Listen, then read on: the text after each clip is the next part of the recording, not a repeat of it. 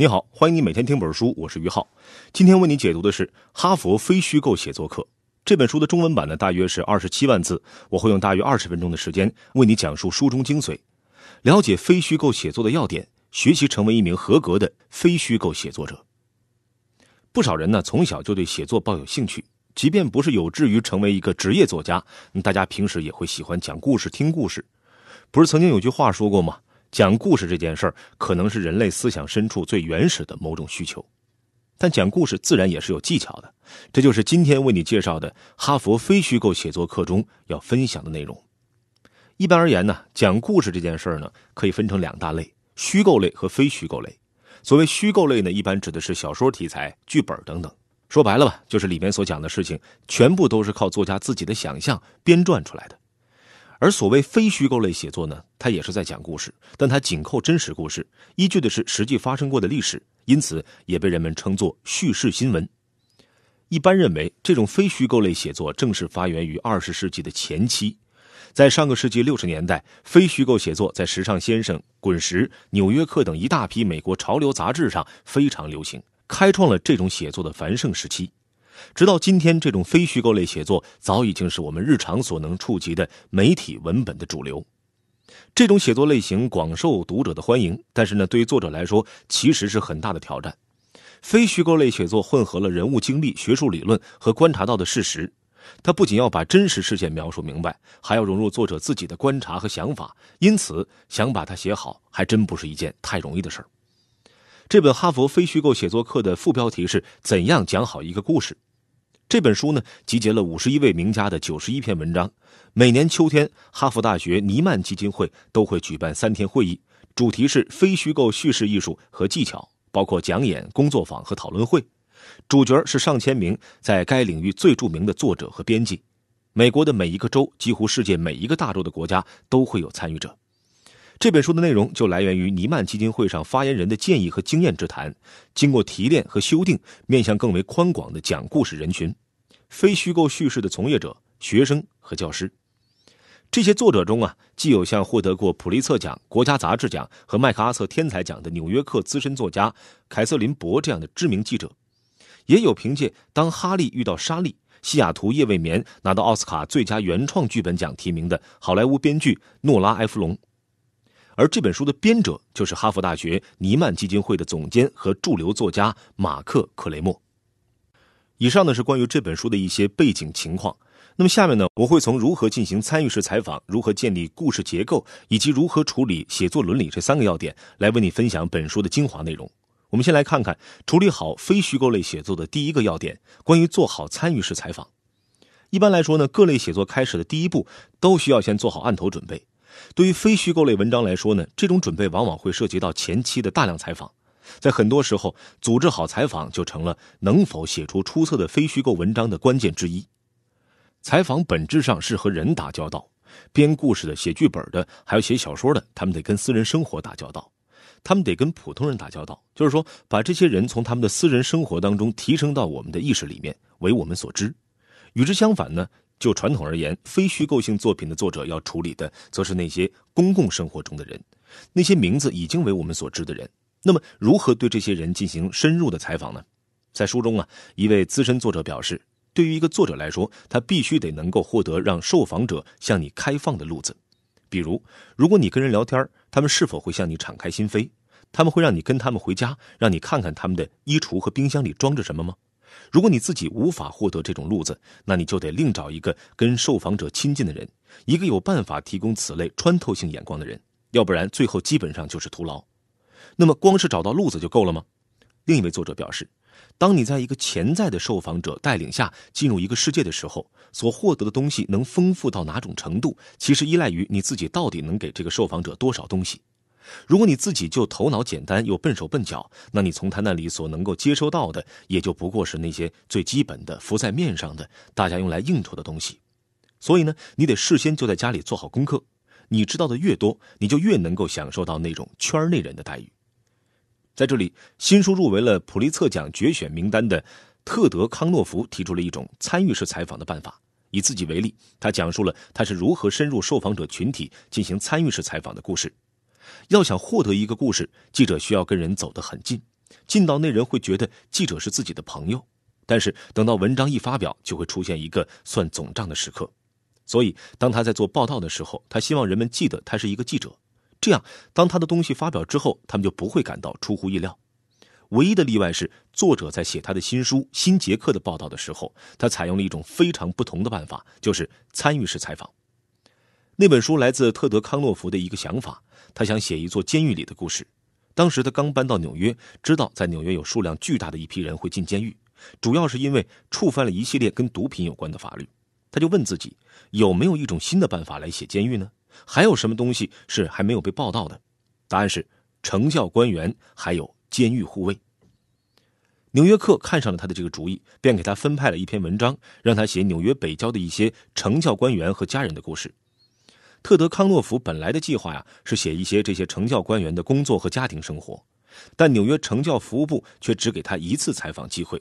还拒绝让他跟踪采访一个通过七周成教训练学员培训的新的成教官员，于是呢，他做出了一个大胆的决定，他自己申请了一份成教工作。他没说自己要写这个题材的东西，把自己送进了监狱。幸运的是，他被成功雇佣了。他在那座监狱一共待了十个月，最后写出了他想要的故事。这就是参与式采访。特德·康诺夫指出，他写的最好的那几部作品，就是因为他深入到了别人的世界里去。作为一个本科是人类学专业的人，他清楚的知道怎么进行参与式的观察。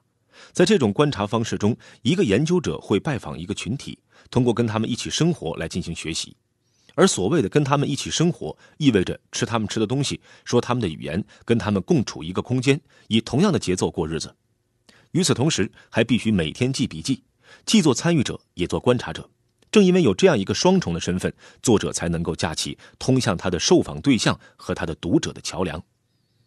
第一人称的叙事可以让读者觉得你是他们的替身，为那些他们没见过的事情而感到惊讶，为那些离奇的事情而感到别扭，为那些牛市而感到欢悦。而要做到这一点，在采访之前，你得先想好自己是谁，你和这个故事的关系到底是什么。同时呢，特德·康诺夫提醒大家，很多新手会犯一个错误。他们往往以为，在进入一个异样的世界的时候，应该表现的很能很行的样子。他们忘了，他们的受访者才是他们的老师。有时候，他们甚至把自己变成了故事中的英雄。但是，一个聪明的记者总是会记得这一点，也就是哪怕写文章用的是第一人称，但是主角并不是我，主角是他们，读者支持谦恭的叙述人。另一位资深记者、普利策奖决选入围者。安妮·赫尔也给出了有关参与式采访的心得和要点。他认为呢，做好一个参与式采访可以遵循几点来进行。第一是仔细观察，他建议写作者像摄像师一样思考，也就是说去看。第二是像他们一样生活，身临罗马就过罗马人的日子，不要在一个不被允许喝冷饮的人面前喝冷饮。第三是努力降低你的存在感，努力不要让自己吸引更多的注意力。除了以上几点之外，还需要培养始终同你的受访者保持距离感。他还建议大家读一读当地报纸，去当地的教堂，跟你试图捕捉的人使用同样的语言，尽可能保持开放的心态。总之，这些建议都是为了让你进入受访者的生活，做好一个参与式的采访。以上呢，就是今天为你分享的第一个要点，关于做好参与式的采访。特德·康诺夫认为，要想获得一个故事，记者需要跟人走得很近，近到那人会觉得记者是自己的朋友。深入一个群体，你需要通过跟他们一起生活来进行学习，同时你也需要和你的受访者保持一定的距离感，始终记得你是一个旁观者。下面呢，来为你分享处理好非虚构类写作的第二个要点：重视建立故事结构。现在你已经了解了写作前的准备工作。那么接下来就进入更艰难的部分——正式动笔。对于任何写作来说，写作结构都是作者必须要重视的问题。那么对于非虚构类写作，叙事结构则显得更加重要和关键，它将直接关系到一个故事的讲述结果。下面这些问题是每一个非虚构类写作者在动笔时一定要问自己的：故事是在哪里开局的？开局在哪里结束？而中间部分又在哪里开始？中间部分在哪里结束？而结局又在哪里开始？在电影行业啊，这几个问题被称为经典的三幕句式结构，几乎每个电影专业的大学都会讲授。对电影制作者来说，这些问题几乎是一种本能反应。那么，对于非虚构写作者来说呢？这些问题也应该成为一种本能。不管是记者还是编剧，在写作时都要考虑故事结构的问题。乔恩·富兰克林认为，故事就是年表，这个发生了，那个发生了，又有一件事发生了。我们所有的生活都是叙事，通常是令人困惑的叙事。故事则是从叙事中挑选精华的部分，把它们和其他材料分离，并把它们组织起来形成意义。在这里呢，他们引用了契科夫的说法。契科夫从转折点或情节点来定义一个小说。一个转折点意味着人物性格的复杂化，但人物性格的复杂化并不意味着冲突。譬如，很多新手写作时会写人物得了癌症。我们在影视作品里也总能看到，人物最大的转折点就是患了癌症。但患了癌症就意味着转折吗？不人物领悟的时刻应该是克服恐惧的时刻，而不是接到癌症诊断书的时刻。这里故事的意义是我们虽然无法改变命运，但是我们可以用保持尊严和控制感的方式来处理它。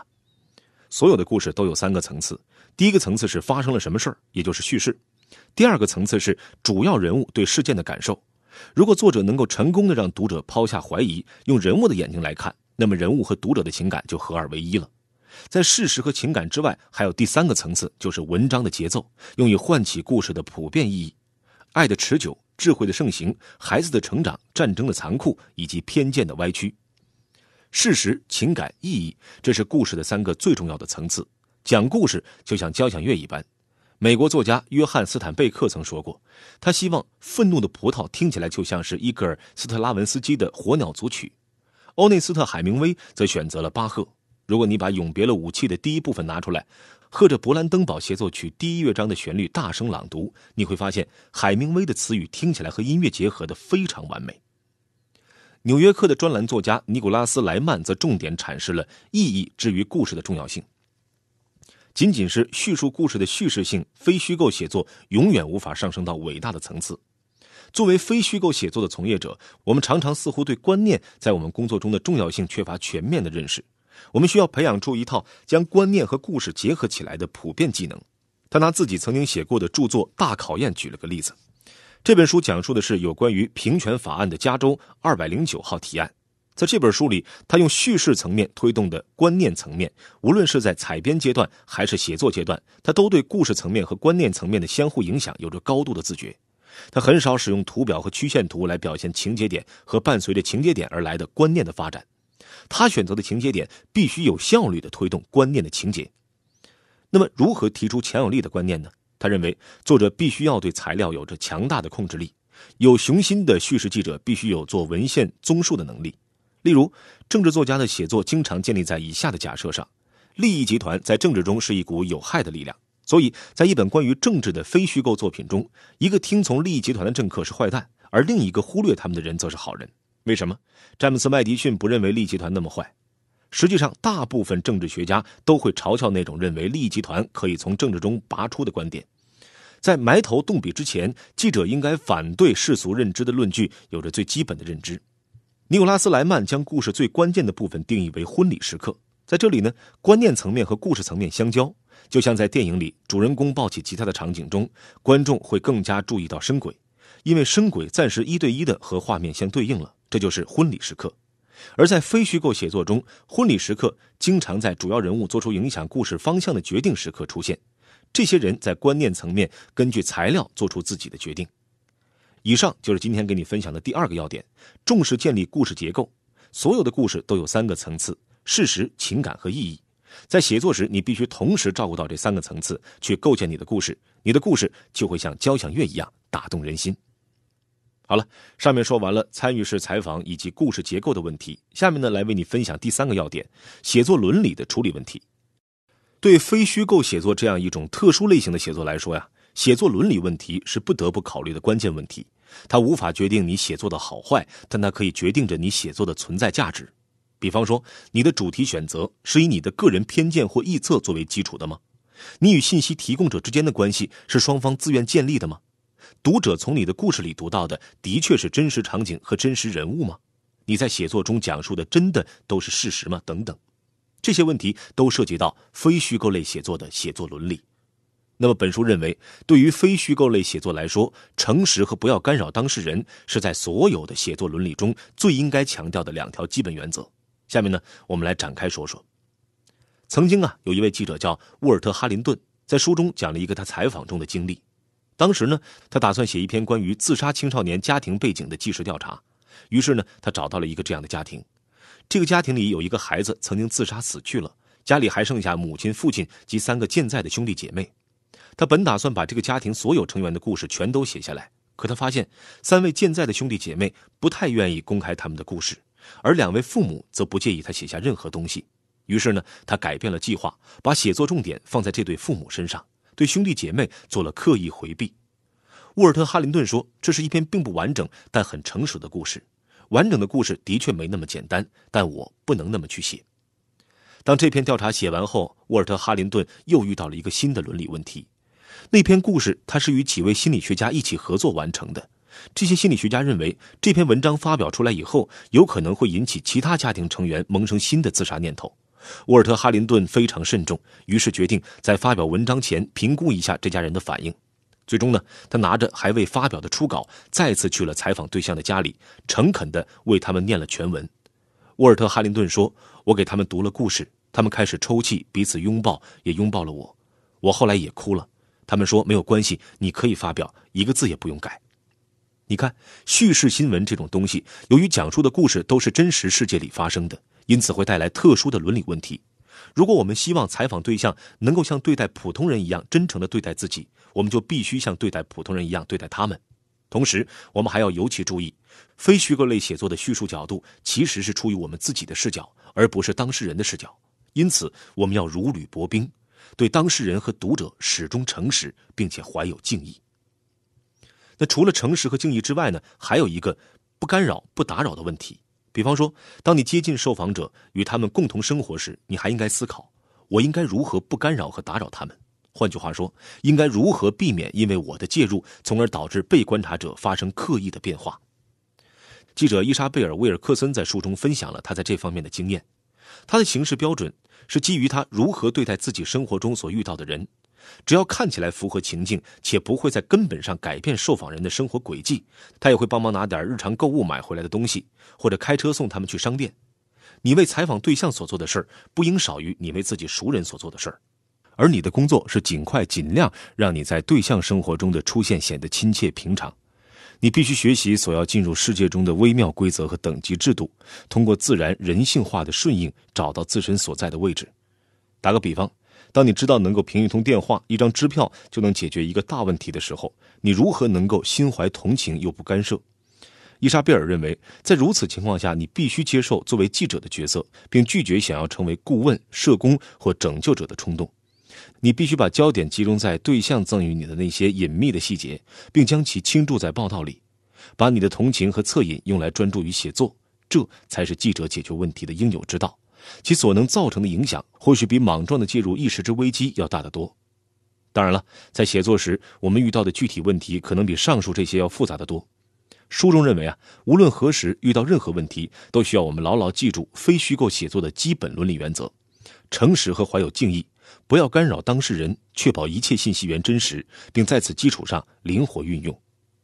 好，以上呢就是为你分享的第三个要点：非虚构类写作的写作伦理。写作伦理的基本原则是诚实的对待你的写作和不要干扰当事人。当你面临两难选择和诸多困境时，请牢牢记住这个基本原则。好了，说到这儿，今天内容呢就讲完了。我们来简单总结一下。首先，我们说到非虚构类写作的第一个要点：做好参与式采访。参与式采访就是一个研究者深入一个群体，通过跟他们一起生活来进行观察。